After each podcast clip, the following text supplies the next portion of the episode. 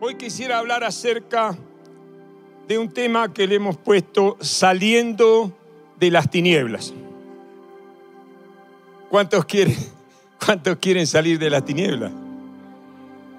Y a veces hay personas o cristianos que dicen, ah, no, yo soy cristiano, yo no estoy en tinieblas. Hmm. Espere nomás que Dios le ponga la lupa así como hizo conmigo hace un mes atrás y usted se va a dar cuenta que hay que lavar las vestiduras.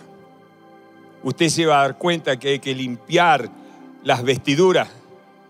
¿Y cuáles son las vestiduras?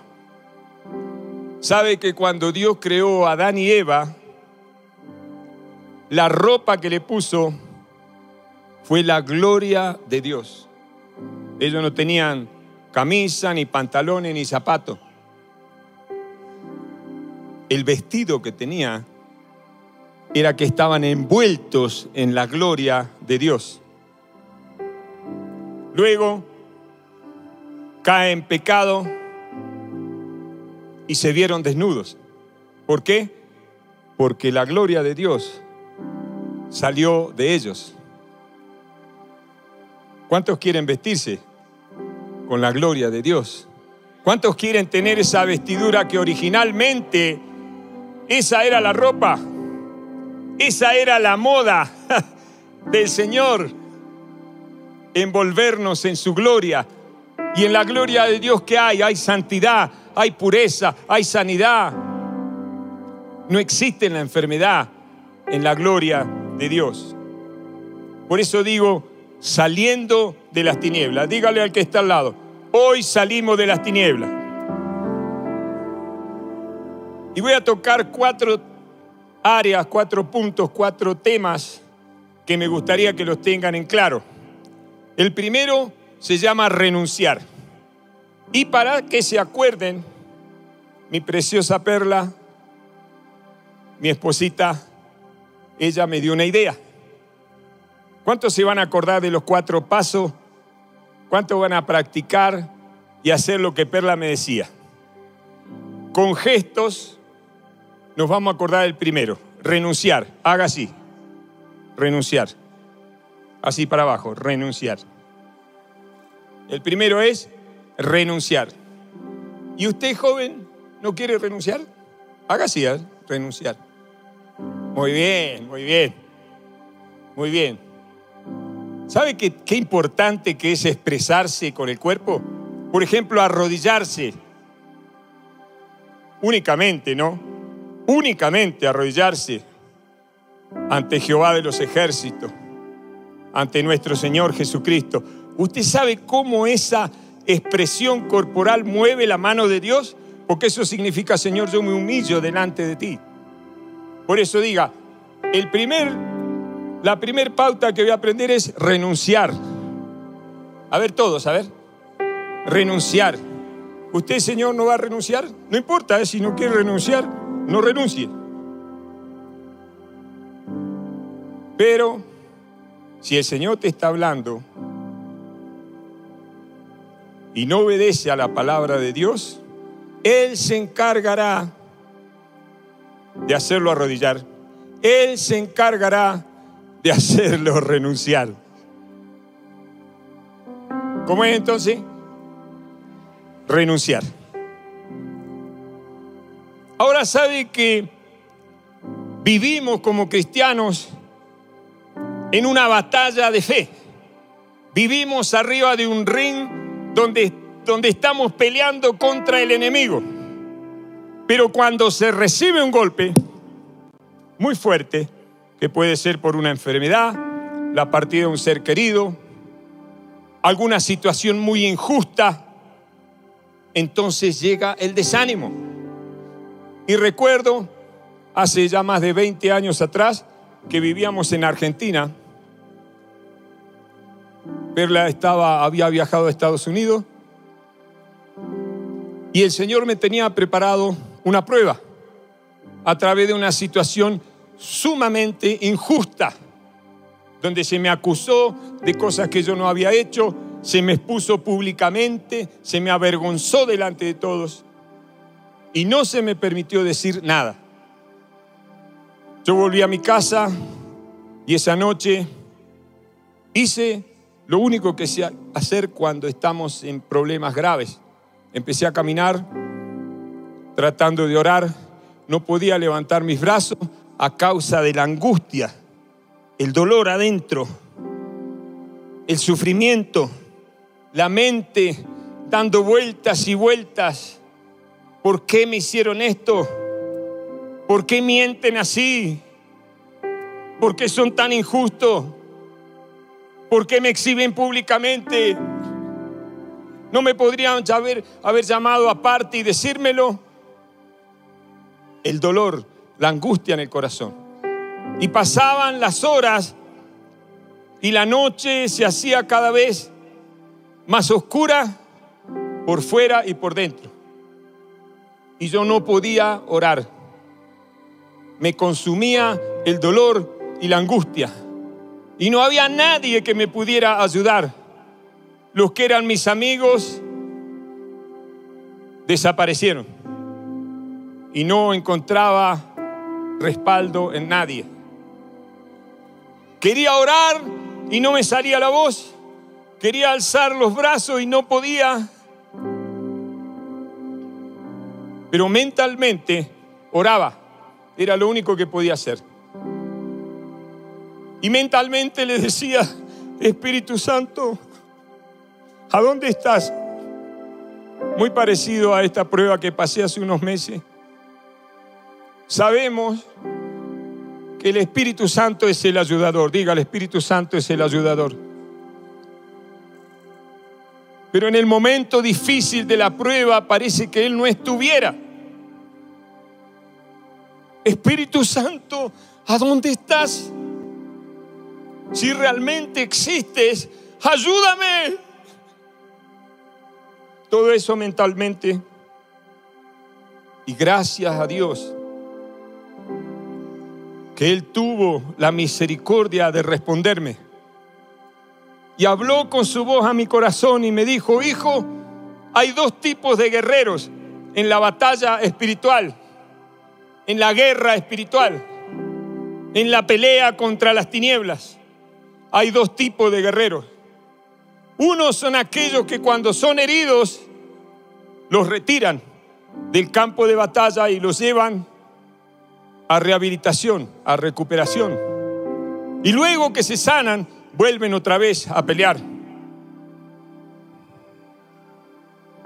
Pero hay otro tipo de guerreros que son aquellos que estando heridos y moribundos no van a rehabilitación, sino que siguen peleando. Y mientras pelea, Dios los sana y los hace más fuertes. Y me dijo, hijo, ese es el guerrero que yo creé en ti. Cuando recibí esa voz hermosa y preciosa, dentro mío entró un fuego, entró la unción. Diga, Señor, dame esa unción para pelear. Diga, Señor, dame esa unción para pelear. Y hermanos, yo recibí como un como un impacto dentro de mi espíritu y de mi corazón. Y alcé mis manos y me convertí en un guerrero y empecé a guerrear y a luchar y a aplicar la sangre y a pelear la batalla de la fe. Y ya cuando amanecía, sentí en mi corazón una paz tremenda, señal de que mi oración había llegado al cielo, señal de que Dios había respondido mi clamor, señal de que Satanás había sido vencido. Y luego de eso vino la revelación, diga revelación.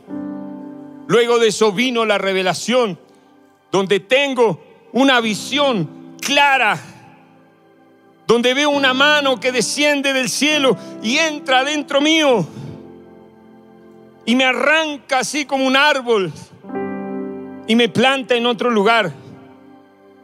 Y yo no lo entendí. Y dije, Señor, ¿qué es esto? Espíritu Santo, ¿qué significa? Y el Espíritu me dijo, es que te arranco de esta nación y te voy a plantar en otro lugar.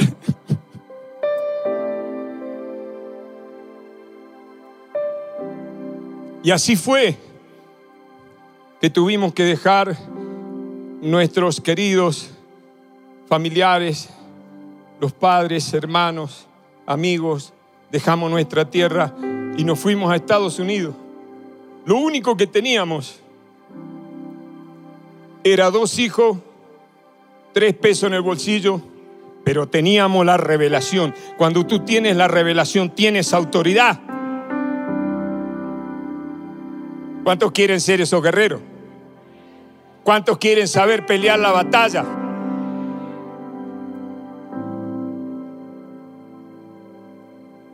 Yo puedo sentir en mi corazón, porque después eso volvió a pasar otra vez. Estando en Estados Unidos después de 12 años, el Espíritu Santo toma a mi pastor César y me llama por teléfono. Él estaba acá en una convención. Me llama por teléfono. Y en 40 segundos nuestra vida volvió a cambiar. Lo que el pastor César dijo fue, me saludó, me dijo un par de cosas y al final me dijo, Alfredo, quiero que te vengas a Colombia. Digo, claro, pastor, a la convención. Eh, no, no, un poquito más que la convención. ¿Y voy yo solo o con Perla? No, vénganse toda la familia. Entonces, cuando yo le voy a decir al pastor cómo, cuándo, dónde, por qué, qué pasó, el pastor me dice, bueno hermano, nos vemos, plim, y cortó. 40 segundos.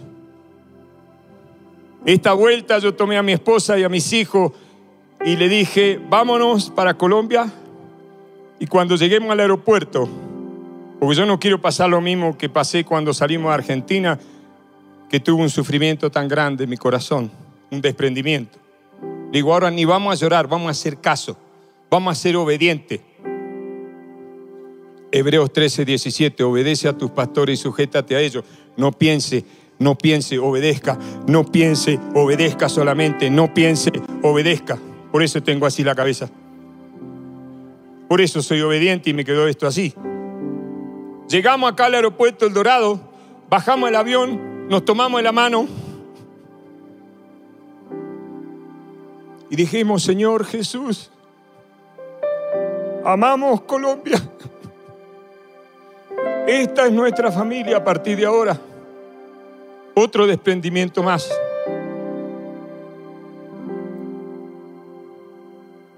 Gracias por habernos recibido, familia. Gracias por amarnos. Pero por eso hablo de renunciar. ¿Hablo de qué? ¿Qué tenemos que hacer? Renunciar. ¿A qué tendrás que renunciar tú para ser uno de esos guerreros? Y el Espíritu dice así, aquí hay varios hombres y varias mujeres, aún jóvenes, que Dios los ve como esos guerreros. No los que se quejan, no los que necesitan ir a rehabilitación, no, son esos guerreros que estando heridos van a seguir peleando la batalla y van a vencer. ¿Quiénes son esos? ¿Quiénes sienten eso? Recíbelo ahora. Tú eres ese guerrero. Es la palabra que el Espíritu pone ahora. Él está buscando esos guerreros. Dios está pasando revista al ejército. Es de vida o de muerte. Aquí se necesita ese espíritu de guerrero. A lo mejor como cristiano tú dices, yo no tengo de qué renunciar. En 2 de Corintios 6, verso 14 y 15, dice, no os unáis en yugo desigual con los incrédulos. Casi siempre este versículo se utiliza para aquellos que se van a casar. No se casen con alguien que no es cristiano. O aquellos que van a hacer un negocio, no hagan negocio con alguien que no es cristiano. Pero también se aplica a otro tipo de situaciones, de yugos que son desiguales, pensamientos que tú has aceptado en tu mente. ¿Y qué es un yugo? Es ese aparato que une a esos dos bueyes y llevan una carga, arrastran una carga. Tú quizás estás arrastrando una carga, un yugo desigual, porque has aceptado de que tú no puedes, de que tú no sirves, de qué voy a hacer ahora. Me echaron del trabajo. Hermano, como si tú dependieras del trabajo. Como si tus ingresos dependieran de esas migajas que te dan. No, un guerrero de Cristo, un siervo de Dios, depende de la provisión divina. Milagros. Un siervo de Dios vive de los milagros. ¿Qué compañerismo tiene la justicia con la injusticia? Hay cosas injustas con las cuales quizás tú estás ahí en yugo desigual. ¿Qué comunión la luz con las tinieblas? Y tú dices, no, yo estoy en la iglesia, soy líder. Cuidado, quizás hay algunas tinieblas. O quizás no son tinieblas, quizás son tiblienitas, pequeñitas tinieblas. Quizás son muy pequeñitas. Quizás todo está bien, pero estás mirando películas que no convienen. Pequeñas tinieblas. Cuidado porque así trabaja Satanás. Trabaja con pequeñas tinieblas. Y él tiene la paciencia para esperar que eso vaya creciendo y se ponga cada vez más oscuro. Como este hombre que la mujer le encuentra en el celular unos textos con otra mujer. Pero no, no, no, no, no, no era nada malo. No, no, no, no, no, no. Los textos no tenían nada obsceno. No, no, no, no, no, no, no, nada de eso. Todo estaba bien. ¿Todo estaba bien? ¿Qué tiene que hacer chateando con otra mujer a las 11 de la noche? No, no, no era nada malo. Era una tiniebla pequeñita, muy pequeñita, pero ya había un contacto. Bueno, no les puedo contar toda la historia, pero más allá adelante, después de unos meses, ese hombre se levantaba a las 4 de la mañana, la mujer creída que se levantaba a interceder, pero lo que hacía era ver pornografía. ¿Qué parte tiene el creyente con el incrédulo? Dice 2 Corintios 6. A eso tengo que qué? Que qué? Que renunciar. Que renunciar. Y se me terminó el tiempo solo con el primer punto. Estoy sonado. ¿Qué hago? Bueno, voy rápido con todos los otros, pero les dejo de tarea. Renuncien a todas aquellas cosas que son pequeñas tinieblas.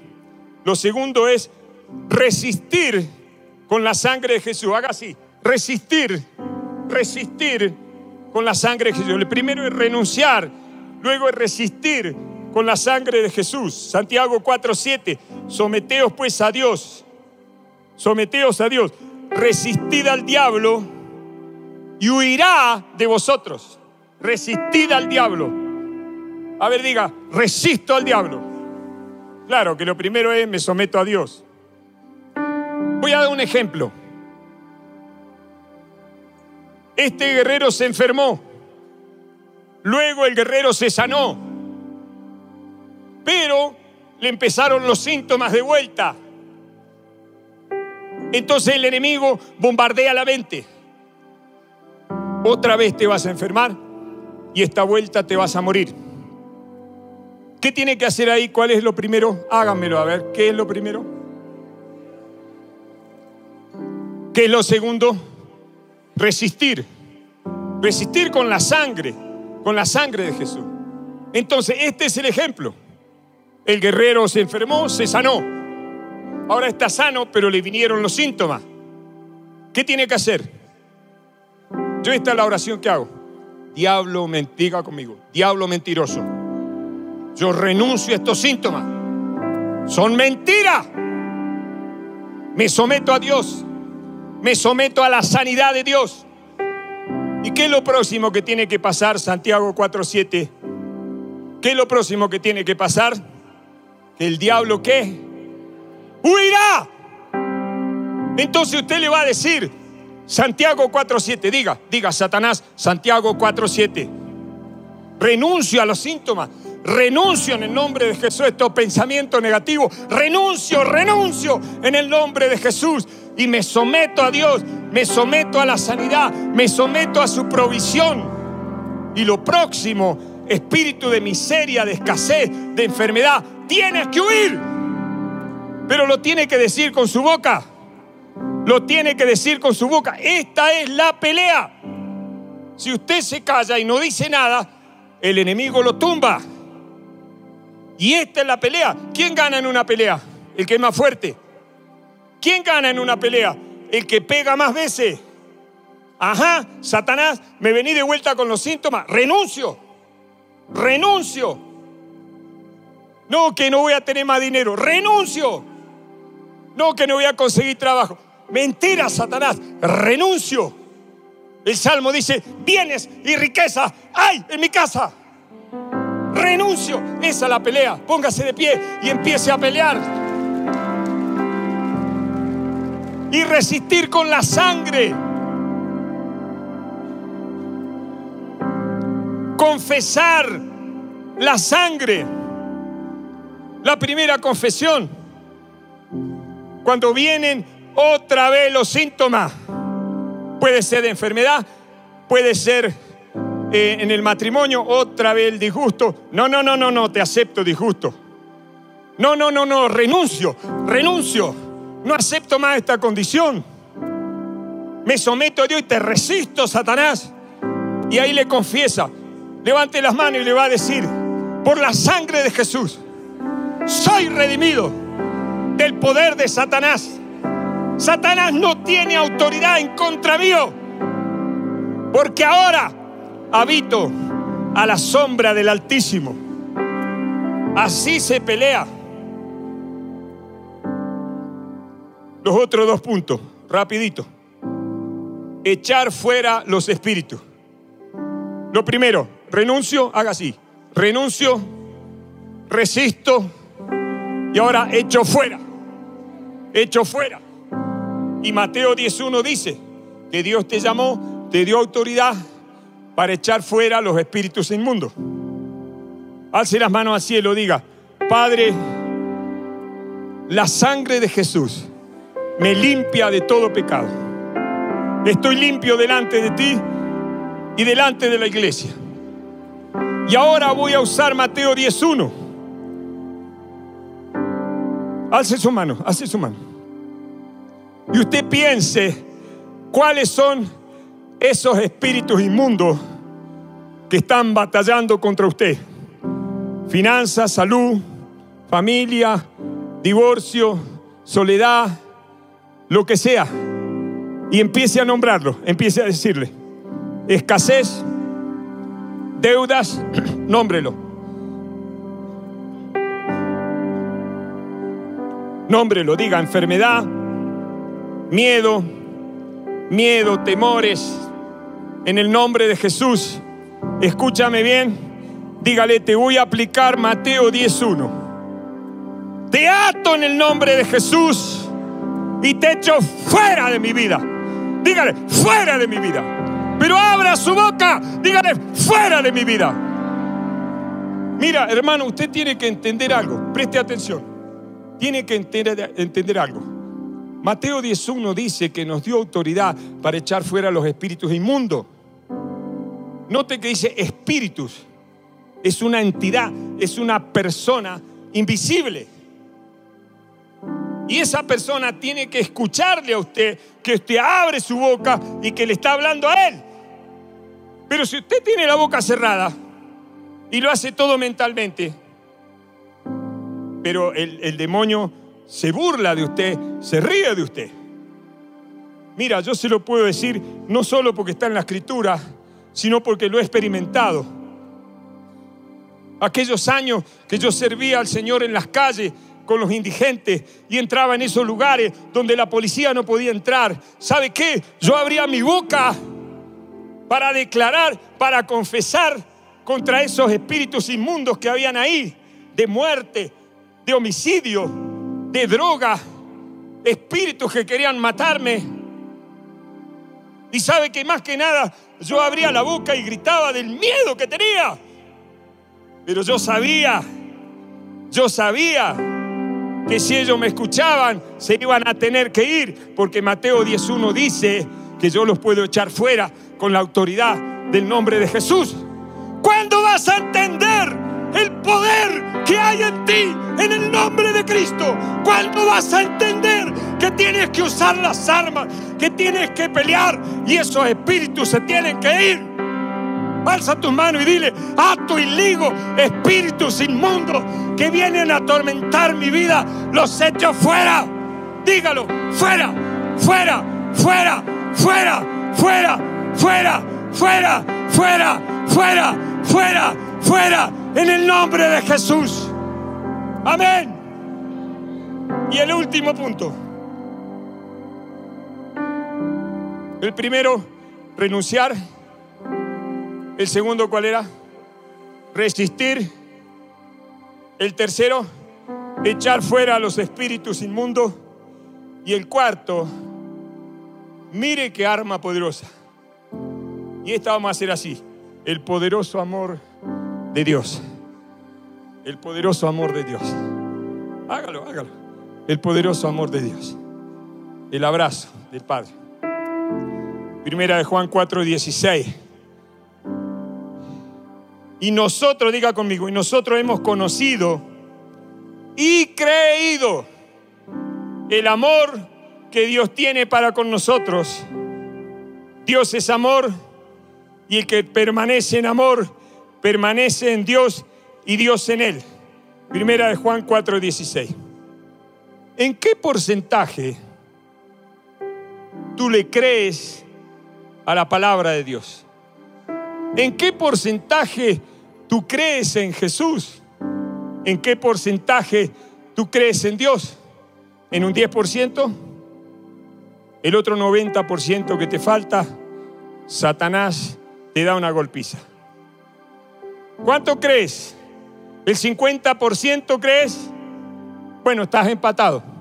El otro 50%, Satanás te va a tener contra el piso. Pero aquellos que creen a la palabra de Dios al ciento por ciento, Satanás les tiene miedo.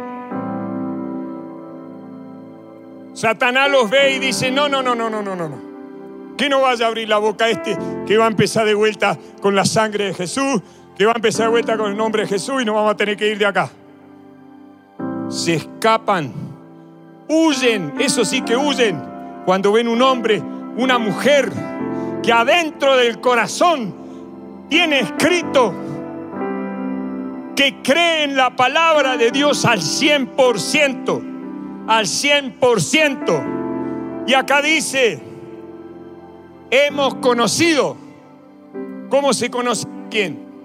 Hablando, yendo detrás de él, viendo qué hace a la mañana, a la tarde, a la noche.